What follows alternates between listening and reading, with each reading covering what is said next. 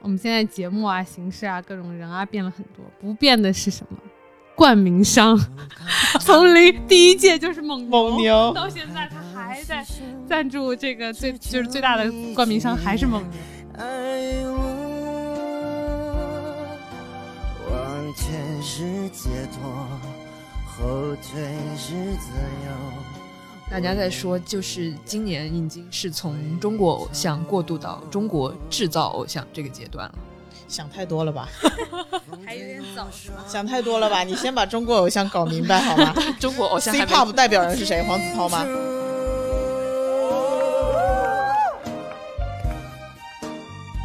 相对较差的工业水平无法满足本国人民的 那种对美好爱豆的生活向往。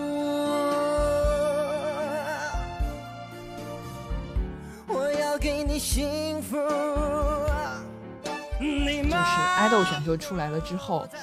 至少有一部分观众他不他欣赏的那个层次多了一个层次，那个层次是一个人设的一个层次。下一步，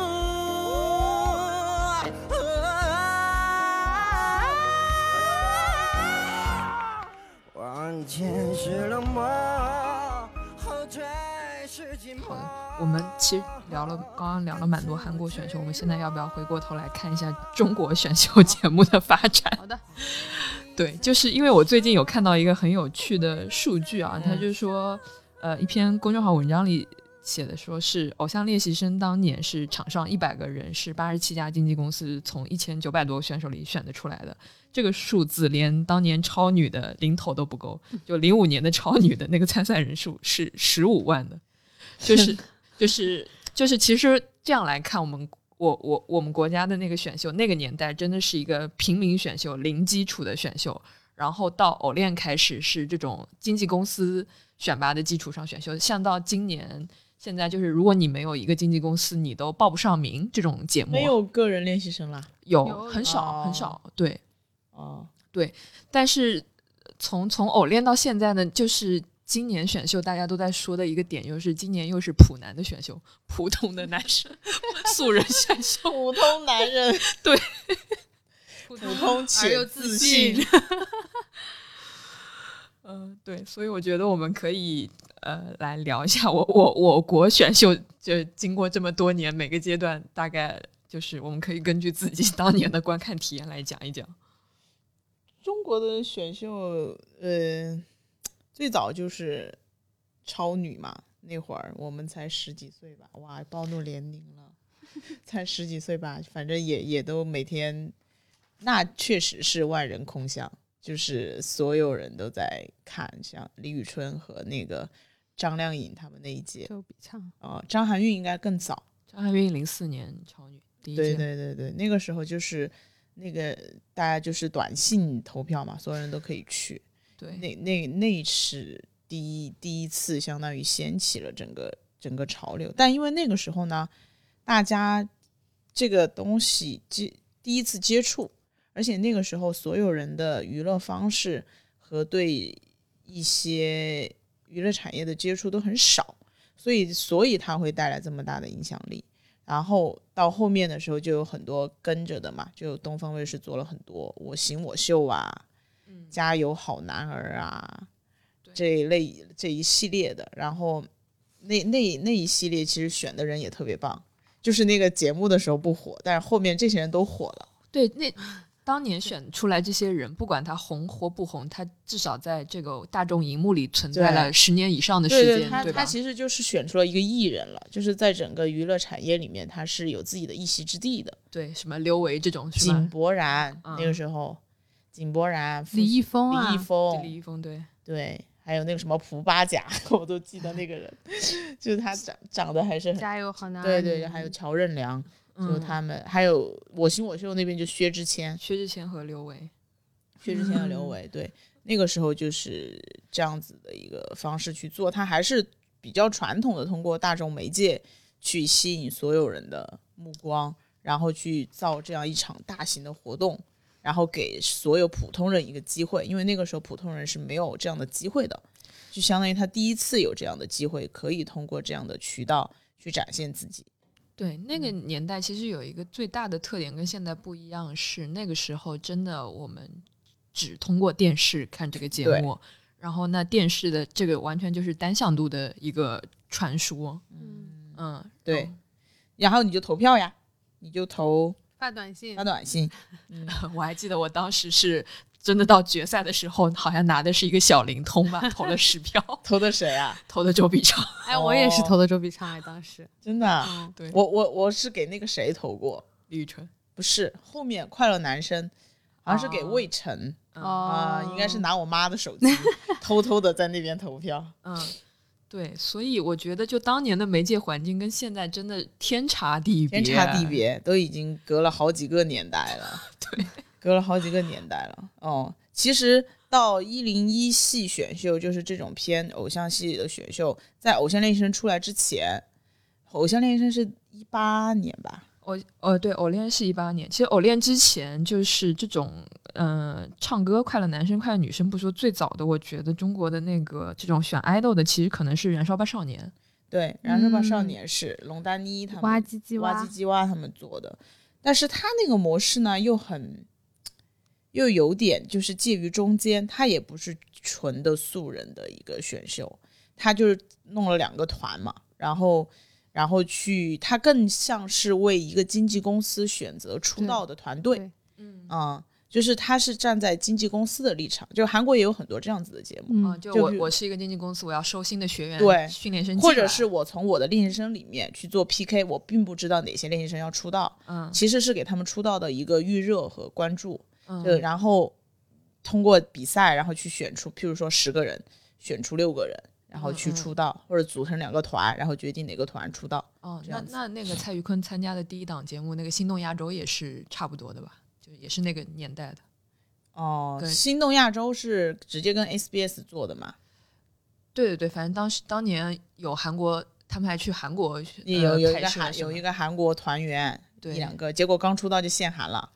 然后就 那个团就疯了。其实那那个团里的人不是实力都蛮强的嘛？对实力都蛮强，然后对，然后这几年也陆续再来回国了。对，不都是 C 位出道吗？那个乙团还是什么之？那啊，个对对，那个乙团今年也有好几个人在哦，创里对面。对对对对，那个我还我都看弹幕说这不是蔡徐坤前队友嘛？对对对，然后对，那个博远是以前参加过，不远哪我不太忘记了，但新闻吗这名字反正一直很熟。很熟，对，反正都是来来回回就回锅肉就那些人。其实，在偶练之前，一零一系的那个模式出现过很多次，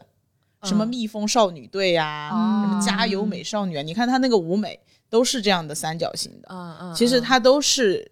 来自于就是 Produce 一零一第一季，就是 I O I 他们的那一季都是选女孩儿，嗯。就是像那个 Shaking 啊什么那些都参加哦过的，对对对。然后那个时候还请了谢霆锋、嗯胜利，就是那个 Big Bang 那个胜利去当哦导师，其实已经尝试过好几个那种节目。那那这样说来，我觉得哇，我感觉好像一档节目能不能火，跟当当年的那个媒介跟科技环境还是有蛮大关系的。都是玄学，都看命，我们都这样 说的，都是命。就是我我觉得跟这种四 G 普及啊、微博啊这种起来，大家可以随时随地刷一些短视频的这种，还是有蛮大关系的。我觉得当年燃烧和蜜蜂少女队那个时候，应该还没有互联网还没有发展到那一步吧。对，大家对这个东西的接受度还没有到，嗯就是时机太重要了。就是你什么时候做一个东西的时机是很重要的，就是根据这一年的整个社会氛围，嗯大家的审美、大大家的审美需求，包括你的竞争对手，还有就是经济发展，这些都有关系，是吧？是的，所以我今年在看清的时候或者创的时候，我就有一个当有一个想法，就是说，如如果蔡徐坤放在今年来参加节目，他还能不能火？真的真的是个问题。没有如果，没有如果，不要去想那些如果，都是命。哎，你知道我刚才看这个这个历代就是梳理这个这个选秀梳理这个轴，我发现什么吗？你都看过，不是不是，我发现嗯，虽然就是我们现在节目啊、形式啊、各种人啊变了很多，不变的是什么？冠名商，从零第一届就是蒙牛，蒙牛到现在他还在赞助这个最就是最大的冠名商还是蒙牛，真的最大的赢家。牛奶，就是牛奶、矿泉水，反正哦人一辈子都要喝的对对对，就这种快消品，而且他们面对的都是青少年。刚刚其实就说到一档节目能不能火，真的天时地利人和人对，有天时地利的因素实在太重要，所以就现在看这些历历年节目，你会我我会有一个感觉，就是说当年的那么多节目，好像就是在为在未来会出现的某个爆款做预热，以及做人才的储备和培养那样的一一个感觉。还有就是培养观众，当年没火的那个节目是吗？对啊，那说蜜蜂少女队给 The Night 也那个就是提提供很多人。对给静提供了很多人吧。对，对对，然后对，所以我今年听到就是周震南在呃今那个今年的创里讲了一句话啊，对他不是导师吗？周震南他说就是讲什么了？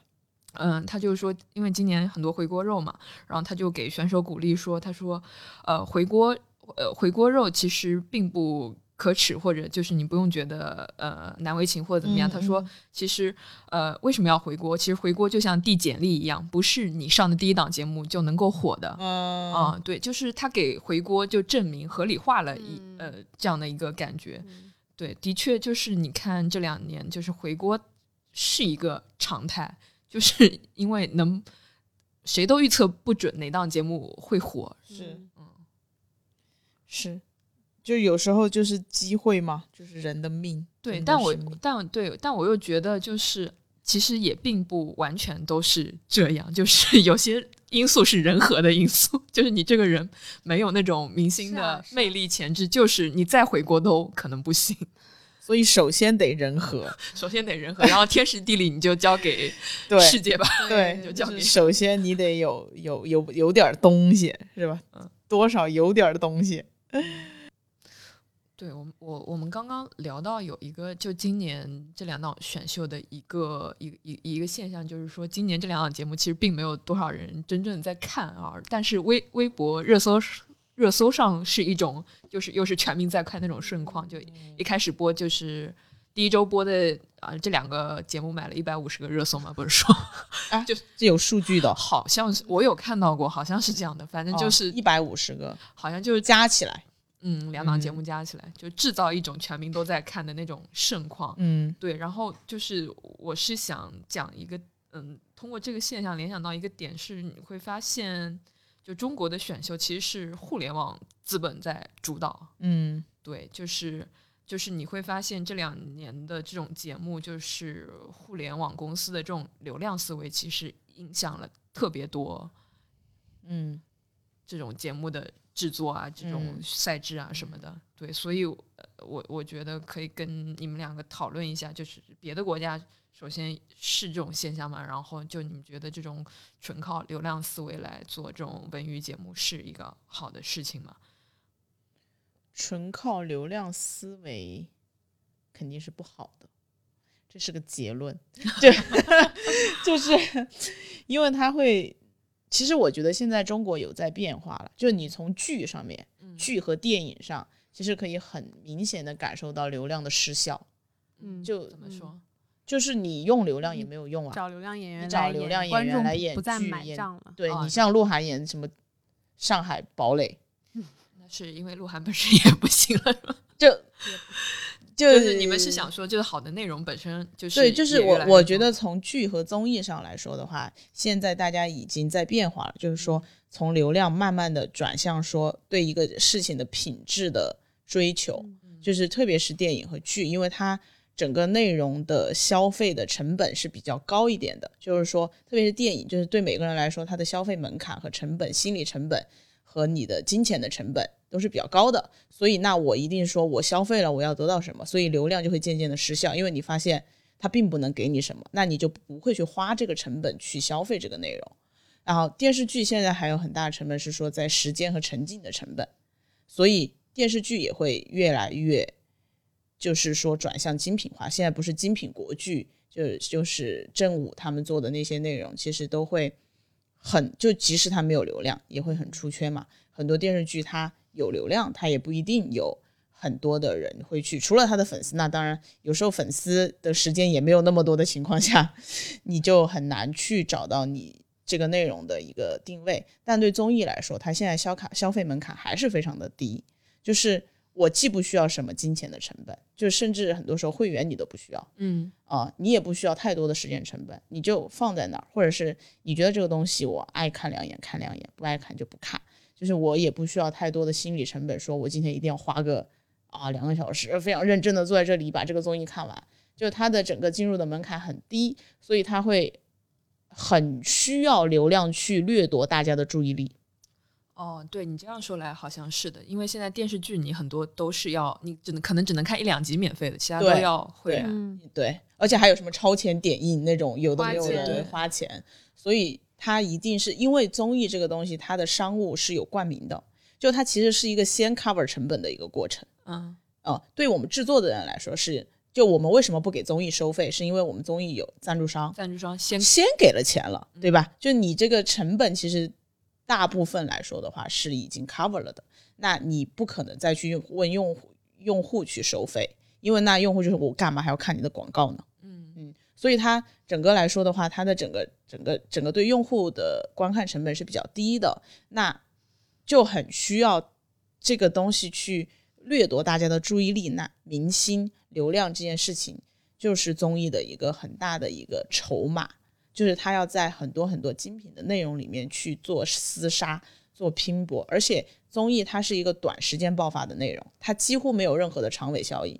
嗯，就是大家不会隔几年再来看对，大家不会是说我再去研究它或者干嘛，它没有，它一定是反映当下的事情，就非常非常当下，就三个月，我就是现在大家想要干嘛，想关注什么，大家的心理的需求是什么，大家的焦虑是什么，我就要，譬如说大家今年关注女性话题了，那我一定要做女性话女性话题，今年职场或者是大家找不到男女朋友了，那我就要做很多就是反映现在当下的一个社会话题的一些内容，所以它一定是很当下的，然后成本很低的去进入的一个内容。然后，所以我觉得在这种情况下来说的话，对精品这这个这个定义就会很模糊。嗯，因为我的目的是尽可能的制造话题，尽可能的吸引注意，尽可能的反映当下的一个社会焦虑。那怎么去判断它到底是不是精品呢？就就会有一些很难的，就比电视剧和电影来说，我觉得它的内容形态上就有一个很大的差别。但是中国呢，是因为这几个互联网公司呢，其实更多的有点像文娱公司了，就是譬如除了百度和它感度感觉不太像，但百度也买爱奇艺，对吧？就所以其实它这整个就是都有一种把自己做成文娱公司的感觉。其实 B 站也是想要把自己做成一个文化公司的，就是他想要依赖，就是很就大家都想做迪士尼，就是那那种愿景吧，就是就是有自己非常强强烈的 IP，因为互联网公司的寿命大家都说不好，嗯就是最久的也就几十年，二十三年，腾讯也就二十年吧，就是所以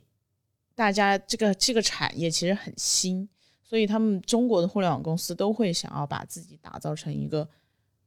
文化的公司，因为文化的生命力是很非常长的。譬如迪嗯士尼、一个 IP，我可以活一百多年，我再去卖，一样卖很多钱，而且那个东西。其实说实话，它可能不需要太多的成本。他每年对，每年我 最近看到一个冷数据，说《生日快乐》这首歌，它每天在产生的版权费是五千美元。每天真的吗？五千，对，呃，但是呃，韩国呢，它其实现在还是以一个电视台主导的为主，但因为韩国的电视台它也有非常多的背后的基因，就是它有国有的电视台，它也有综合的电视台，它也有私有的电视台。其实私有电视台，譬如 CJ，它其实就是一个综合的文化综合的公司，它电视台这个呢，只是它其中的一个部分。所以它它它也是一个大型的公司里面去做了一小部分给到这个文化的内容，但是因为中国国情太不一样了，中国所有的电视台必须国有，没有办法有私有的，对吧？因为都是国家的宣传机构嘛，所以没有办法。那互联网不可能，我今天去收购湖南卫视，对吧？那湖南卫视可以弄一个芒果 TV 出来，但是我不可能阿里今天去把央视收了，就不太可能，或者我再开一个电视台是不太可能的，那我只能在互联网上做。是，所以它整个就是整个是整个国家的这个系统的问题。那你像你像国外，国外更多的其实是从电视台生产生产出来流媒体，这是流媒体上面一个非常重要的一个趋势嘛。HBO 啊、迪士尼呀、Apple 啊，或者是 N NBC 啊，就是 NBC 他们也也有那个 Cock Cock 那个孔雀台，也是他们的流媒体平台，其实都是在转向整个的流媒体这个这个形式嘛。但是他们还是一体的，因为就是我刚刚说的，他们就可以私有化，他们可以去做这样各种各样的一些一些多的市场化的行为。但中国电视台、芒果 TV、湖南真的很厉害，是因为我觉得他们在很多年前走了芒果 TV 这条路。现在东方卫视想做一个 Base TV，就是想模仿芒果 TV 去做，但是已经太晚了。失去那个机会了。哦对，但芒果 TV 当时当时牺牲了非常非常，就湖南卫视牺牲了非常非常多的版权费，因为他们的版权就要免费给的芒果 TV，但是他如果腾讯买、爱奇艺买，那是天价。那个时候什么《爸爸去哪儿》啊、歌手啊那些那些都是天价的，但是他们就不卖，我一定要给我自己的流媒体平台、哦，哦网络平台。就你的意思是说，它本来这个东西可以卖很多钱，对对对，嗯但是因为整个芒果的集团的领导，我觉得他们还是非常非常有有远见，有远 见的。他们因为他们是一家人嘛，就是嗯对他们来说，芒果里面的人都说芒湖南卫视是大儿子，芒果 TV 是小儿子，然后就说总是把大儿子的钱给小儿子干嘛的，就反正内部也是有一些东西的，而且而且他们还有很多电商，现在也做得很好的，就是芒果 TV 专门弄了一个电商的东西，还有他们什么芒果超鱼那些，包括以前天娱是他们自己的经纪公司。嗯，还有一个我想跟你们聊的，就是说今今年看清创两档节目，一个嗯比较大的感受就是国际化这个词。嗯。啊，呃，就是尤尤其在创里面，一个是就是它里面有二十三个外籍的选手，而且嗯。就是你看节目的时候，你能发现有些节目的那些说明啊什么是用三种语言标出来的，中文、日文、泰文。泰文。对 对，就是嗯。你能很明确的感受到他们这这档节目在做的时候，呃，就是他已经假设自己的观众不仅仅只是中国观众了，他未来可能是上了 YouTube 之后要给东南亚、要给日本观众去看的。就是，而且就是说它的字幕有三种语言吗？不是，就是有些，比如说他出来那个投票规则什么这种哦大的那种哦哦说明性的画面就直接标了三种语言的。对，嗯嗯，对，所以就是大家在说，就是今年已经是从中国偶像过渡到中国制造偶像这个阶段了。想太多了吧？还有点早是吧？想太多了吧？你先把中国偶像搞明白好吗 中国偶像？C-pop 代表人是谁？黄子韬吗？我跟你说，就是选不着人了，对，就这么简单，就是选不着人了。而且就是韩国有过先例，就是三零三就是跟日本做，嗯，四零四其实就打了一个 X 的概念，当时也是打的国际男团，其实就是跟着韩国的路走，看怎么样能够走出一些不一样的东西啊。那创本来就是这样子，他们就很喜欢作妖，就不知道把自己做得好还是做得不好，都有都有可能。然后他，那他今年他觉得他自己没有制胜的东西了，他总得有点东西去讲。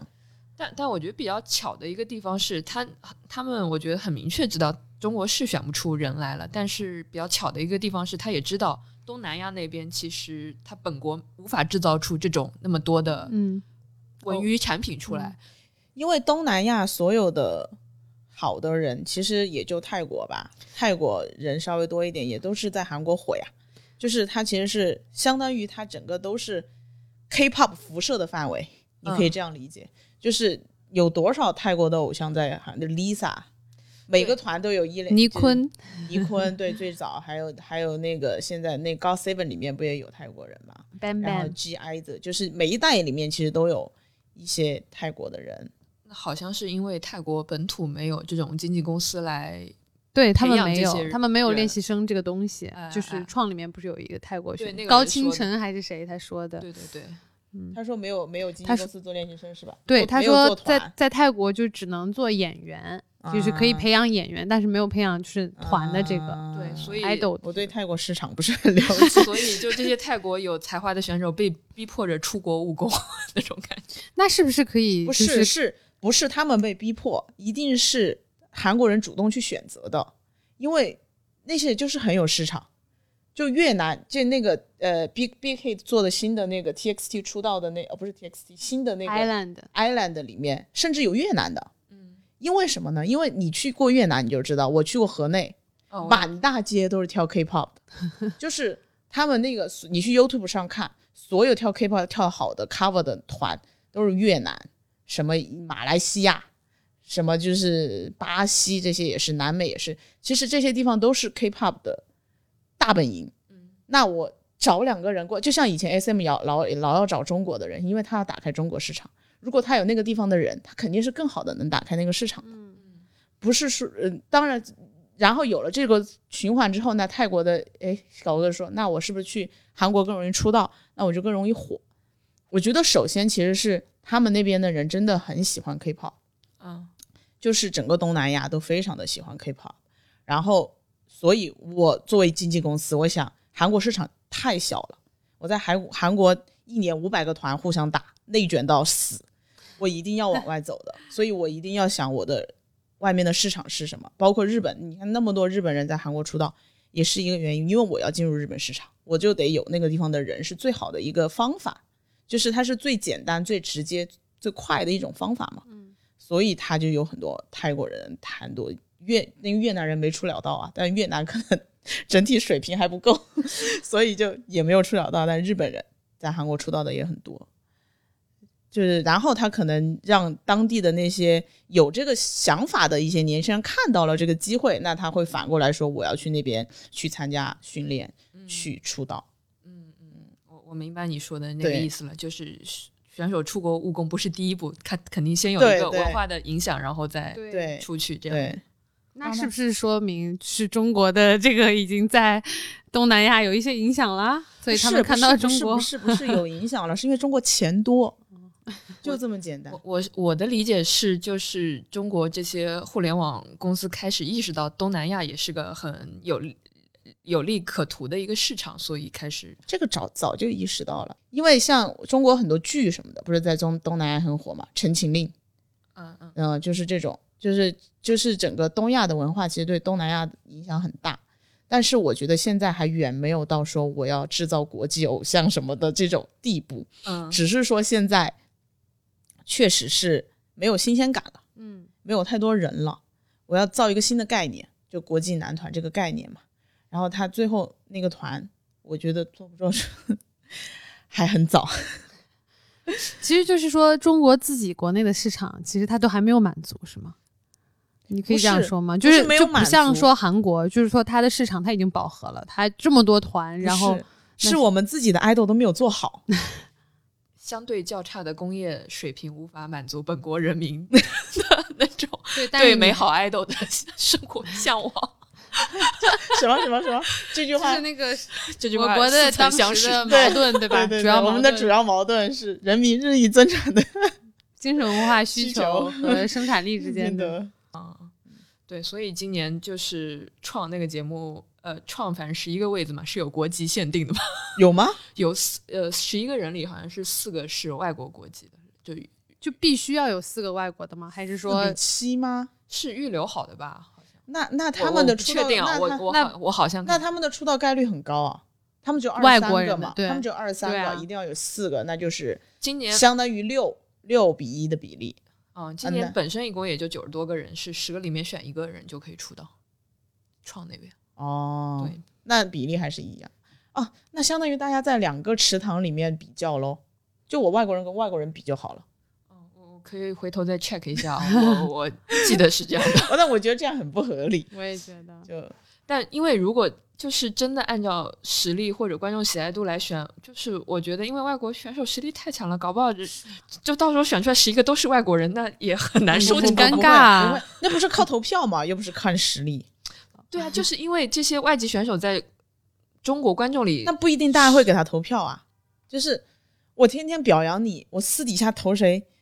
那也不一定。我目天天就前看他们还是就是挺受欢迎的。对对对，就是像赞多啊什么是，所以我觉得不是他的投票值高吗？啊什么的，高啊。他们现在的 A 班呀，高不是 A 班是哦，现在因为目前还没有到公众大众啊投票但是就你看弹幕，你能看得出来观众喜欢哪个。我跟你说，人说一套做一套的，说的是我想表达我自己的，我就是觉得我就是看实力，但私底下天天给那些就长得好看的人投票，也敢往人家是有实力的，然然后有有民族情绪，说我不能让国外的人投票，呃，民族情绪这个，我觉得是节目后期会出来的一个点，肯定会弄的。对对，对，就是，哎，对，呃，对我还要说一个啥点啊，就是，据说好像现在因为选秀年纪卡十六岁嘛，对吧？十八十八是吧？不未成年不能参加节目。对对对，然后据说现在那个经纪公司里面有很很多，他们说中国的三代团就是零五后这群人，哦，零五就还未成哦年，哦零五后还在培养。十六。十六岁。对，说这群人里面还是有很多可好塑好苗子，之才，对对对。嗯，所以要再等两年是吗？两年之后我们可以看到那些苗子出来。对对对，嗯，哦，对，现在已经在在韭在在菜地里练习了等着了，是吧？在在在拼命的成长。对，所以我之前看有篇报道里就说，那个昆音娱娱乐那个著名的秦女士，啊，怎么了？秦周易女士，她就说这两年其实是呃中国偶像行业的一个洗牌期，嗯，就是可能并不会出来很多特别厉害的团，但是嗯。是可能洗牌公司的一个，嗯嗯时间，对对对，嗯，因为今年看选秀一个蛮大的感受就是，呃，不知名的小公司越来越多。就其实当年看嗯偶练的时候，当年看偶练时候那些小公司，你你今年来看，人家都已经是大公公司了，对，然后只是有只会有越来越多小公司。更进来，然后那些小公司可能真的是只有一个艺人的那种，嗯 今年节目放完可能也就倒闭了。对，可能就是签了一个网小网红，或者是签了样甘望星那个公司，对啊，就是对我看你有写到那个非典型偶像，就是很多网红啊，包括打游戏的、打王者荣耀的也来参加，然后我，然后包括就是节目组问他说：“那你来当想要来成成团，想要当男团，那你就不打游戏了吗？”他说：“小孩子才做选择，大人都要。”然后。哦，又打游戏，然后我他又成团他说这这个话之后，我就期待很高的啊，但是嗯结果他出来以后也也就对，就这个的诺言，哦叫诺言，对他叫诺言嗯，所以，所以其实对于这一类的选手，我我是还挺怀疑的。对我是我会觉得他们就也没有很尊重这个节目。嗯，哎呀，无所谓的，所以其实就是说，只要你现在有一些认知度，不管你是做什么的，你都可以跨界，对吗？就是你都可以去，不管你是做什么的，真的，主要是你主要是他这个一零一这个东西，他就需要这么多人。我之前还在跟我同事聊说，你就得不管是什么，你凑够一百零一个人，五十个人能行吗？就啊是如果做一档五十个人的选秀，可以啊，那你就是另一个模式了。就大家对你的认知就不一样了，你必须第一集就得大家看到，那么台上有那么多人，但其实很多人就是无所谓的，对吧？最后你我我怎么做死了，我能做出二十个人出来就已经很不错了。像去年青你已经做得非常好了，他其实在节目期间还是有很多人是被大家记住的嘛。嗯但但是其实你到最后，就他他最开始他走的就是一个人海战术嘛。但是因为跟韩国那个体系有很大的关系，是韩国选一百零一个练习生，那可不要太容易了。嗯就是随随便便的，就是捞捞就能捞到很多练习生，而且他们也都是经过一些正规的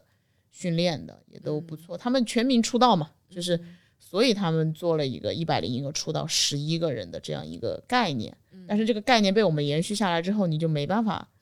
对对对 对，你就只能，那我就去捞呗，我就是抖音上捞捞，然后这捞捞，但是他们最后可能也就出现那么一两集嘛。所以你不，他们其实也不是说我一定要来这里成团出道的，他自己难道不知道吗？他比谁都清楚。对，今年反正是有选手直接那个 rap 的时候唱出来，说节目是什么求着我来的那个对啊，A 对 K，、刘璋，那是我们的选手，刘璋吗？还是那个什么说唱王浩说轩说唱新时代的呀，刘璋，啊，刘璋上过那个啊，刘璋是哦 A K 的热门，呃，哎，他之前说 diss 唱新时代 diss 的 idol，他 diss 的是谁啊？吴亦凡吗？不是，他就 diss diss idol 行业，哦就是说，但他然后他又道歉，不想说他道，歉信，很无语还，而且他上节目为什么那么丑？就是公司都不给他弄一下，就是哎整个，那你说像，其实我们最早看超女的时候，像你说最早有十五万人参参与啊，那里面也是形形色色啊，出丑的人也不少。那个时候其实我们很多也就是在看笑话，很多很多。我记得海选的时候，海选真的非常欢乐，太好看了，真的很欢乐呀！我想就是想看海选因为那个时候你不会有一个就是很像现在对于男团或者女团的那种你没有一个，刻板的，对，你没有你觉得他应该怎么怎么样的一个东西？所以因为因那个时候大家就是就是他还蛮单纯的就是选唱歌的嘛，对吧？对唱歌的。然后呢，大家上来都能唱两句，然后有些人就是来搞搞怪啊，然后嗯，那个时候就彰显个性，就好像有大家也没有对这件事情有很很大的就觉得呃就觉得不能这样或者怎么样，反倒是觉得很有意思，还还蛮蛮鼓励的，所以很多人都去参加，甚至你你会觉得说好像邻居家的或者说是你这个市里面或县里面或者都有小朋友那时候就全民选秀嘛，就跟你现在就很还是蛮宽容的那个时候，你就跟你现在全民发抖音，你也可以出道是一样的。对对。就现在大家的渠道方式，就是那是一个没有门槛的节目，但是现在像创啊、青你啊，就是大家觉得，也不是大家觉得吧，就是，嗯，一部分人觉得还是有门槛的，不是说什么人都可以上去。对，但我觉得超女时代跟现在有一个很大的区别是，超女时代就观众在欣赏选手的时候，只是单纯在欣赏他那个表演，欣赏他的歌唱的怎么好。但是我觉得，就是爱豆选秀出来了之后，至少有一部分观众他不。他欣赏的那个层次多了一个层次，那个层次是一个人设的一个层次。嗯人格，对，就是其实，嗯、就是一个选手出来，有些观众可能也不管你跳的好或者唱的怎么样，但是他看你整个外形这种造型很符合哎我小说网文里看到过的某种人设，嗯，霸道总裁什么啊那个什么清冷什么攻啊受啊什么各种类型的人啊，这这这种这种人设，因为在网文里非常多样化嘛，然后就是大家看到哎现实中有这么一个人是特别符合他曾经小说里看到过那种人。的，所以我觉得有好一部分观众在消费这个层次的东西，嗯。嗯、这个我觉得这个东西可能也是，呃，就是吸引住大家看选秀的以及的一个原因，以及大家可以通过选秀节目节目那些素材，它可以再次去再创造剪各种呃片子啊，嗯。制作各种脚本出来的一个原材料吧。所以就是对用户二二二次传播再消费的这些嗯东西有很多很多。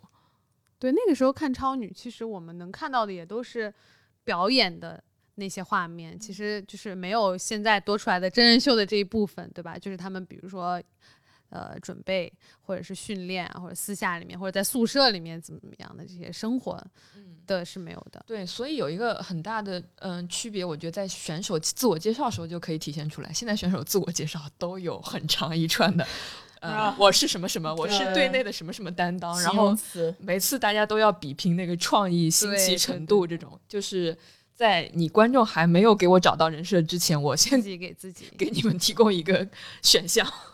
嗯，好，那我们要不今天就先聊到这边。对，非常感谢小赵老师给我们普及了很多没有没有，韩流基础知识。没有没有做了好多笔记，超认真的。没有啦，也是也是，就是还挺高兴的，跟你们就被你们邀请来，就一定要有所准备吧。以后经常邀请你，下次聊电视剧，下对，下次聊 聊剧可以。聊聊剧的时啊，候，聊剧可以，聊剧你就是专家，我们就听你讲。好的好，那我们跟大家说拜拜吧。好的，下期再见。嗯，下期见，拜拜。拜拜。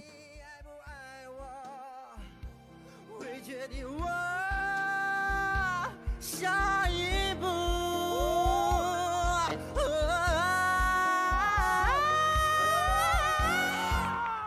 往前是冷漠，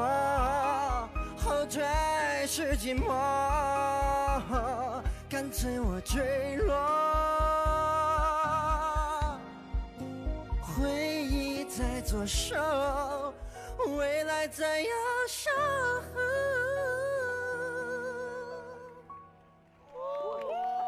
谁又会？谁不会同情我？